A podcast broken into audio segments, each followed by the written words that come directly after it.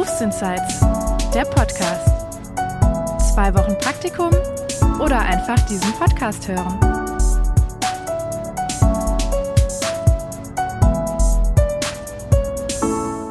Hallo ihr Lieben. Schön, dass ihr wieder dabei seid bei einer neuen Folge Berufsinsights. Heute ist Albert bei mir zu Besuch. Albert ist Chefarzt in einer Klinik und er berichtet uns heute mal, was ein Chefarzt eigentlich so genau macht. Albert, herzlich willkommen. Ja, hallo. Erzähl mal, was machst du als Chefarzt so, so ganz kurz zusammengefasst, bevor wir nachher ins Detail gehen?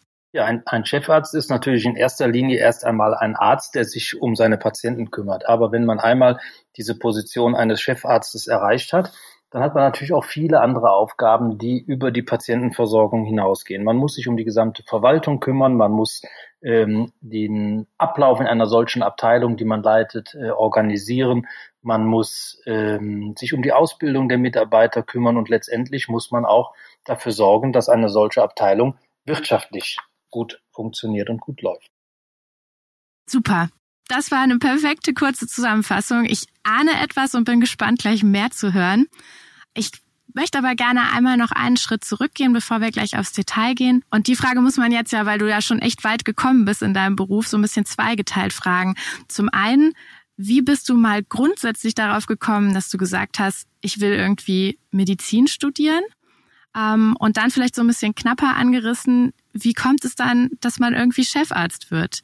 Kannst du uns da mal so einen Einblick geben, Wusstest du das schon sehr früh oder kam das erst mit dem medizinischen Bereich? Das kam relativ früh. Ich würde sagen, das kam so mit Ende der Mittelstufe, Anfang Oberstufe. Da gibt es eigentlich zwei Gründe für. Erstens hatte ich sehr gute Freunde in der Schule, die ähm, ähnlich gedacht haben wie ich zu der Zeit und die auch inzwischen Ärzte sind. Und wir haben uns halt mhm. viel darüber unterhalten, ähm, was man tun kann, um irgendetwas mit, mit Menschen zu tun zu haben und Menschen zu helfen. Und das ist der Grund, warum wir da viel drüber gesprochen haben. Zeitgleich war zu diesem Zeitpunkt äh, eine, äh, eine Zeit, in der meine Großmutter damals sehr häufig sehr krank war und wir haben die immer wieder im Krankenhaus besucht. Mich hat von vornherein wirklich fasziniert, was Menschen, wenn sie es wissen und können, in der Lage sind zu tun, nämlich auch andere Menschen wieder gesund zu machen. Und das hat mich eben von Anfang an fasziniert und hat mich letztendlich dann äh, zu dem äh, Entschluss bringen lassen, Medizin zu studieren. Cool. Finde ich auch toll, dass du sagst, ihr habt da auch drüber gesprochen. Ja, ich denke, es ist ganz wichtig, dass man sich darüber im Klaren ist, dass man mit Menschen zu tun hat und dass man sein Leben lang mit Menschen arbeiten muss, mit kranken Menschen, mit schwerstkranken Menschen zum Teil. Äh, und das erfordert schon ähm, eine gewisse Einstellung zu dem Beruf. Es macht keinen Sinn, meiner Meinung nach, Medizin zu studieren, nur weil man halt ein Abitur hat, was 1,0 äh, oder besser ist. Mm, das ist ja ein Thema, was auch schon recht viel irgendwie in den Medien rumging. Ne? Der NC ist eigentlich nicht das einzig Maßgebliche. Sicherlich nicht, nein, sicherlich nicht. Und jetzt weiß ich nicht, wie, wie knapp man das so beantworten kann, aber wie ist es zum Chefarzt gekommen? Ist das automatisch der Weg oder Nein, das? also das ist nicht automatisch der Weg. Also der erste Schritt ist natürlich immer, dass man sich entschließt, Medizin zu studieren. Man muss natürlich erstmal überhaupt einen Medizinstudienplatz bekommen, was ja schwierig genug ist. Da gibt es genügend Hürden, die da im Wege stehen, angefangen vom Numerus Clausus über den Medizinertest und äh, viele andere ähm, Auswahlverfahren, die man durchlaufen muss. Das Medizinstudium ist äh, eines der längsten Studien, äh, die wir überhaupt haben, mit mindestens zwölf Semestern. Ähm, auch ist natürlich das äh, Fachgebiet nicht äh, ohne, was man da halt in diesen sechs Jahren doch äh, sich erarbeiten und erlernen muss. Ähm, wenn man dann fertig ist mit dem Medizinstudium, geht man heute zunächst als Assistenzarzt in eine Klinik, um eben sich entweder in eine bestimmte Fachrichtung weiterzubilden oder auch ähm, um verschiedene Fachrichtungen kennenzulernen, um dann letztendlich Allgemeinmediziner oder Hausarzt zu werden. Wenn man sich dann entschieden hat, in welche Richtung man gehen will im Rahmen dieser Facharztausbildung, dann fällt irgendwann auch die Entscheidung, ich gehe jetzt in eine Praxis, lasse mich nieder und äh, werde selbstständig und kümmere, äh, kümmere mich um Patienten in der Praxis oder man sagt, okay, ich möchte nicht in die Niederlassung gehen und sagt, ich bleibe im Krankenhaus und ähm, werde jetzt zum Beispiel als nächsten Schritt erst einmal Oberarzt, um dann äh, weiter Erfahrung zu sammeln. Und dann kommt irgendwann der Schritt, wenn man einige Jahre Oberarzt ist, wo man sich dann entscheidet, ich gehe jetzt doch in die Niederlassung, weil das in der, im Krankenhaus doch nicht meine Welt ist auf Dauer. ich bleibe Oberarzt, weil ich äh, nicht in eine leitende Position möchte. Da gibt es tatsächlich auch viele ärztliche Kollegen, die so denken. Mhm. Oder man sagt, ich möchte doch tatsächlich meine Vorstellungen von Medizin äh, verwirklichen ähm, und äh, bemüht sich dann darum, tatsächlich in eine Chefarztposition hineinzukommen. Du siehst also, der Weg ist lang. Ja, man macht Abitur, mhm. studiert sechs Jahre, macht eine mindestens fünfjährige Facharztausbildung und dann gibt es natürlich noch Spezialweiterbildungen und dann wird man mindestens noch mal fünf oder sechs Jahre Oberarzt sein, bevor man dann überhaupt daran denkt, in eine Chefarztposition hineinzugelangen. Die meisten Ärzte werden Chefarzt in einem Alter, muss man sagen, zwischen Ende 30 und Mitte 40. Es ist also ein langer Weg dahin, bis man diese Position erreicht hat. Das stimmt. Wir haben heute mal äh, eher so ein Thema, was so ein bisschen mehr in die Zukunft blickt. Mhm. Was ich aber nicht schlecht finde, weil ich glaube, dass dein, ähm, dein, Arbeit, dein Beruf sehr, sehr interessant ist, äh, weil man eben nicht so diese konkreten Einblicke normalerweise hat. Das stimmt. Ähm, wenn jetzt jemand sagt, naja, den langen Weg nehme ich vielleicht auf mich, wenn ich weiß, es lohnt sich. Wie sieht denn dein Tag aus? War wirklich mhm. angefangen vom Aufstehen bis zum Feierabend. Wann fängt man an? Was sind die ersten Aufgaben? So richtig ein Tagesablauf. Dazu muss man sagen, dass ich natürlich in einem chirurgischen Fachgebiet arbeite und alle Ärzte, Chefärzte, Oberärzte, mhm. Assistenzärzte in einem chirurgischen Fachgebiet im Krankenhaus müssen früh aufstehen. Mhm. Der Tag im Krankenhaus beginnt in diesem Fall früh, weil wir ja irgendwann zu einer bestimmten Uhrzeit anfangen müssen zu operieren. Das ist in den meisten Kliniken tatsächlich um 8 Uhr alt und traditionell. So, aber wenn wir um 8 Uhr anfangen zu operieren, muss vorher schon einiges getan sein. Ich muss also da ich einen Arbeitsweg habe von etwa 40 Minuten, tatsächlich morgens um Viertel nach fünf aufstehen. Mm. Jo, um Viertel nach fünf. Äh, gehe dann, gut, ich trinke doch noch eine Tasse Kaffee zu Hause und gehe dann um kurz nach sechs aus dem Haus. Bin dann um 20 vor sieben, Viertel vor sieben in der Klinik. Gehe dann in mein Büro, ziehe mich um, klar, weißen Kittel und was dazugehört. Und gehe dann auf die Station, wo wir uns auf der Station um sieben Uhr treffen. Und um sieben Uhr machen wir dann die erste Visite des Tages. Visite heißt, äh, kommt ja aus dem Lateinischen von visitare, das heißt besuchen. Mhm. Das heißt, wir besuchen die Patienten morgens. Und zwar gehen dann mit äh, in der Regel eben der Chefarzt und ein Oberarzt und dann die Stationsärzte, die ja den ganzen Tag über auf Station sind und die Patienten den ganzen Tag über betreuen. Ähm, und eine Krankenschwester in der Regel, die, die an dem Tag die Schicht leitet. So, wir gehen durch die Zimmer, schauen, wie geht's dem Patienten, wie war die Nacht, gab es seit dem Vortag irgendetwas Besonderes, hatte jemand Fieber vielleicht oder hat jemand Schmerzen gehabt oder Kreislaufprobleme und all diese Dinge. Das ist eine relativ zügige Visite, wo es nur darum geht zu sehen, wie geht's dem Patienten, wie war die Nacht, müssen wir akut am Morgen irgendwelche Entscheidungen treffen, Untersuchungen anordnen, nochmal Blut abnehmen und so weiter. Mhm von der Visite, wenn diese Visite, also dieser Besuch der Patienten vorbei ist, dann gehen wir in die Frühbesprechung. Die ist dann um Viertel vor acht. Okay. Da kommen dann die meisten schon, weil direkt nebenan auch noch die Stationsküche ist, kommen alle dann mit einer Tasse Kaffee an. Das ist ganz normal. Und da wird an dem, ähm, um diese Zeit wird dann besprochen, was gab es denn sonst so? Wie war denn die Nacht? Wir haben ja immer einen Assistenzarzt, der die ganze Nacht über im Krankenhaus ist und auf die Patienten aufpasst und Notfälle versorgt. Und der berichtet dann kurz, ob es in der Nacht irgendwelche Besonderheiten gibt. Dann besprechen wir kurz den Tag, der vor uns liegt, welche Operationen steht an, worauf müssen wir achten, gibt es äh, auf anderen Stationen, wo vielleicht die Chefärzte an dem Morgen nicht waren, irgendetwas, wo der Ratschlag der Älteren und Erfahrenen, die wir ja dann nun sind, äh, eingeholt wird von den Stationsärzten, was müssen wir klären. Diese Besprechung ist relativ kurz, die geht etwa bis kurz vor acht. Und dann geht's auch schon im Operationssaal los. Ne? Man geht dann in den Operationssaal, zieht sich um, diese grünen Klamotten, Haube, mhm. Mund-Nasenschutz, den wir ja schon immer gewohnt sind zu tragen, den ganzen Tag. Ja, für uns ist das ja nichts Besonderes.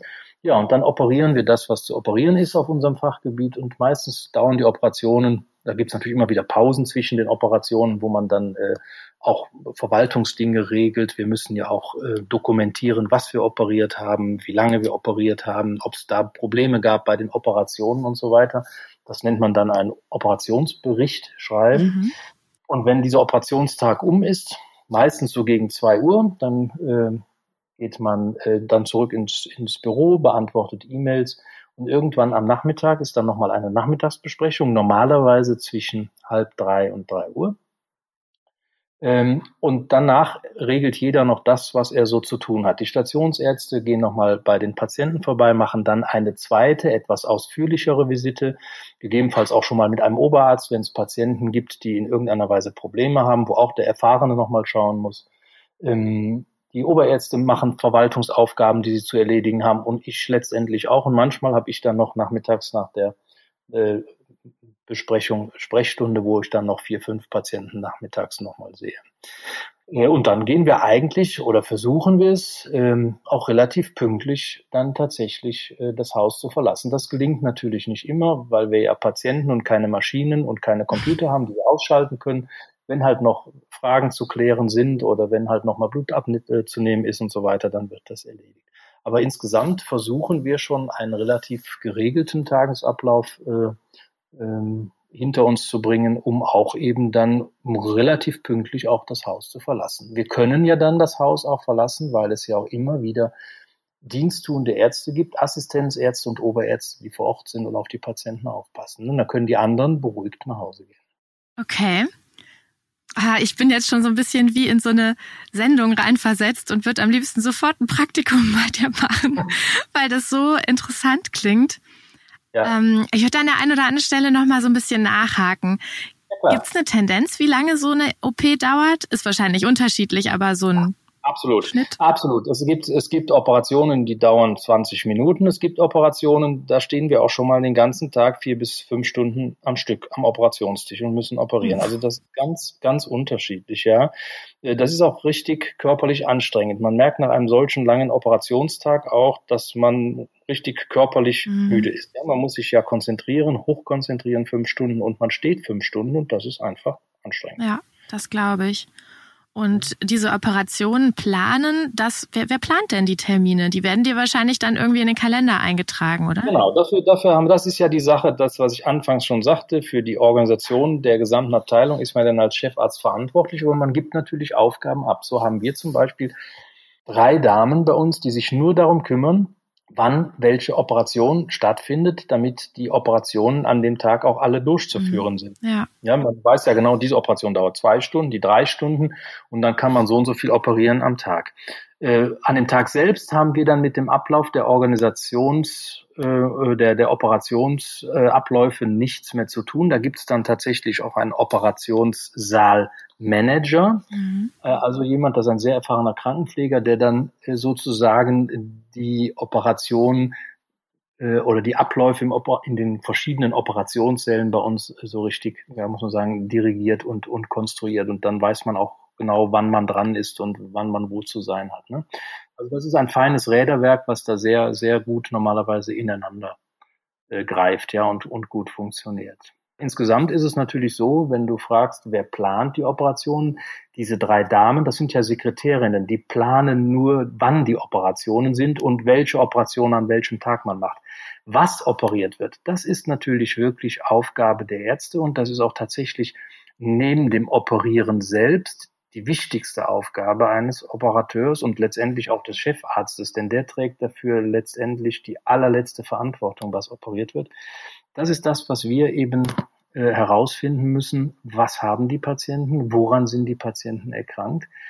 Wie können wir denen helfen? Was können wir operieren? Was müssen wir operieren, um diesen Patienten zu helfen und die letztendlich wieder gesund zu machen? Ja. Ja, also ganz schön viel Organisation eigentlich ja. echt notwendig, was man sich manchmal gar nicht so klar macht als Patient oder Außenstehender.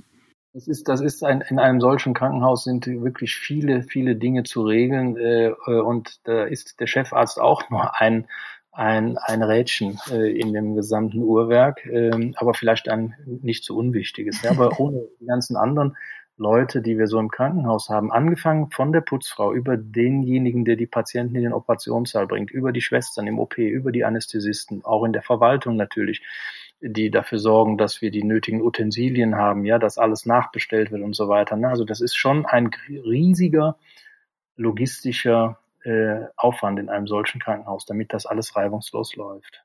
Ja, das stimmt. Und ich finde es auch gut, dass du nochmal so die einzelnen Akteure hervorhebst, weil wenn jetzt vielleicht jemand zuhört, der sagt, boah, das klingt total spannend und interessant, ähm, dann sind ja noch viele andere beteiligt an diesem Tag, den du uns hier beschreibst. Und wenn man mhm. vielleicht sagt, naja, Chefarzt ist irgendwie noch 20 Jahre in, entfernt von mir, ähm, aber oder oder ein Medizinstudium ist irgendwie nicht mein Ding, aber dann ist man vielleicht als ähm, als Krankenschwester oder Pflegefachmann, Pflegefachfrau ja auch ganz nah da dran. Steht halt irgendwo woanders in diesem Kreis, wenn ihr euch da besprecht, aber man ist genauso mit dabei, ne? Ja, absolut. Und das sind auch ganz, ganz wichtig, das sind absolut wichtige Mitarbeiter im, im gesamten Klinikbetrieb. Es gibt letztendlich keinen im Klinikbetrieb, der unwichtig ist. Ja.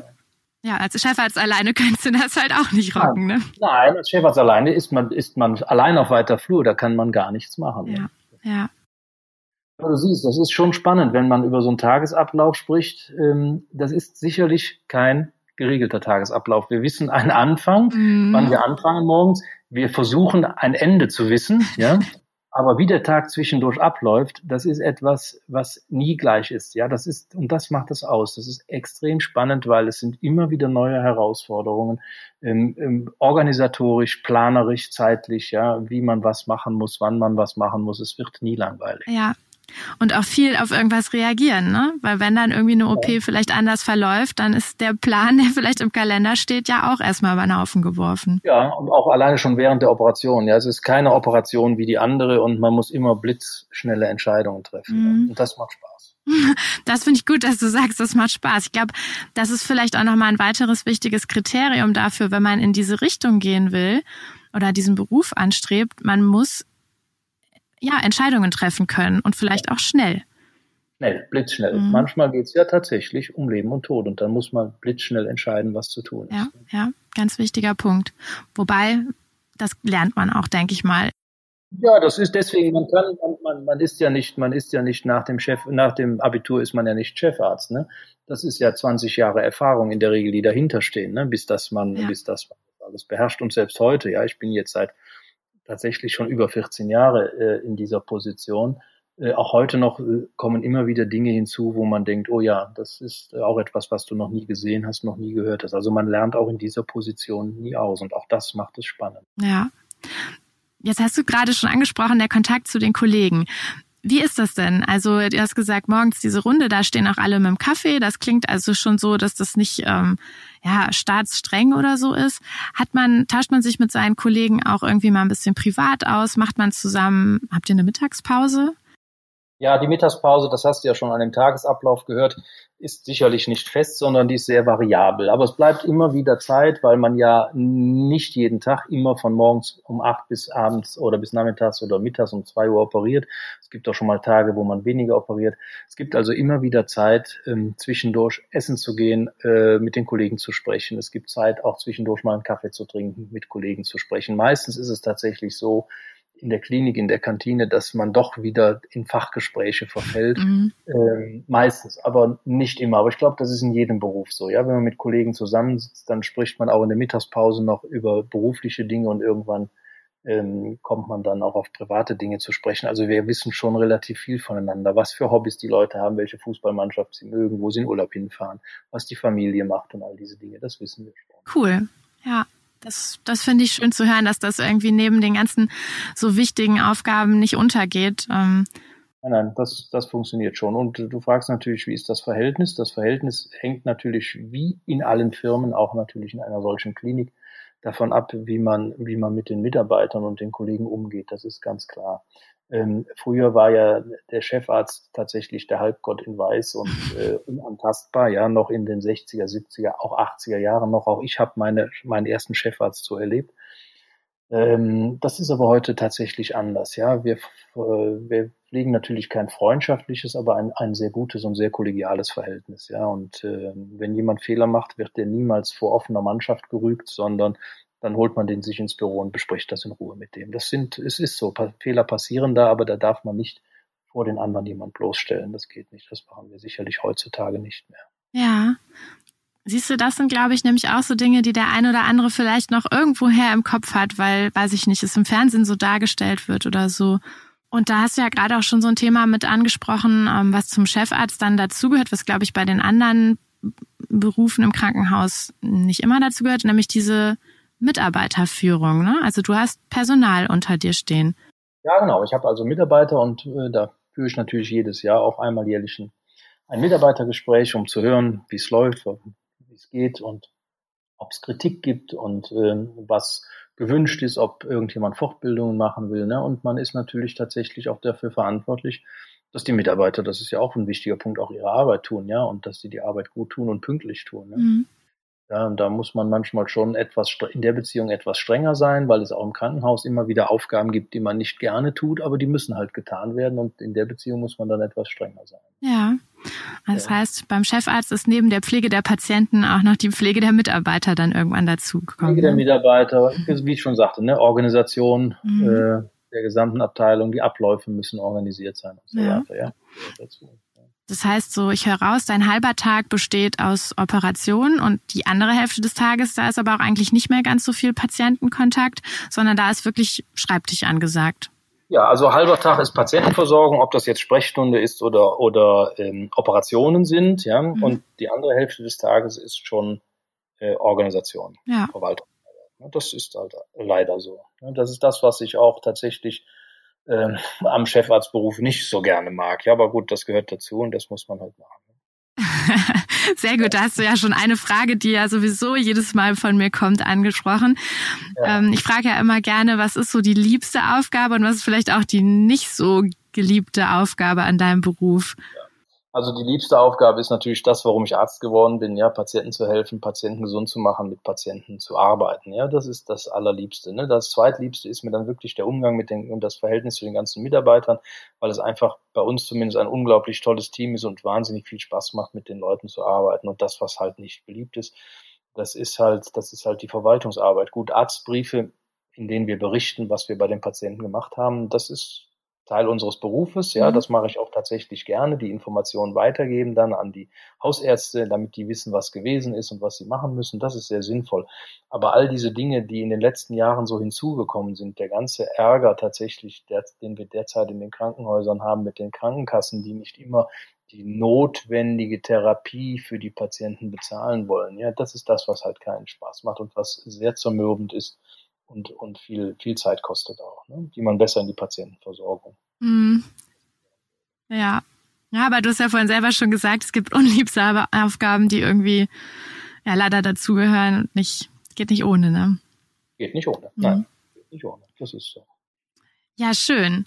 Also ich freue mich erstmal, dass ich wieder so raushöre, da ist jemand, der seinen Beruf gerne mag. Natürlich gibt es Sachen, die man nicht so gerne macht, aber ne, man hört wirklich, dass du Freude an deinem Beruf hast und was dann natürlich bei dir als Chefarzt noch super spannend ist, das habe ich ja vorher schon so ein bisschen rausgehört, ähm, es gibt bei dir, glaube ich, auch wenn man mal so den Jahresverlauf betrachtet, ganz spannende Dinge, oder? Gibt es Besonderheiten, die man als Chefarzt in seinem Beruf noch so im Jahr erlebt, die man vorher ja. vielleicht nicht so hat?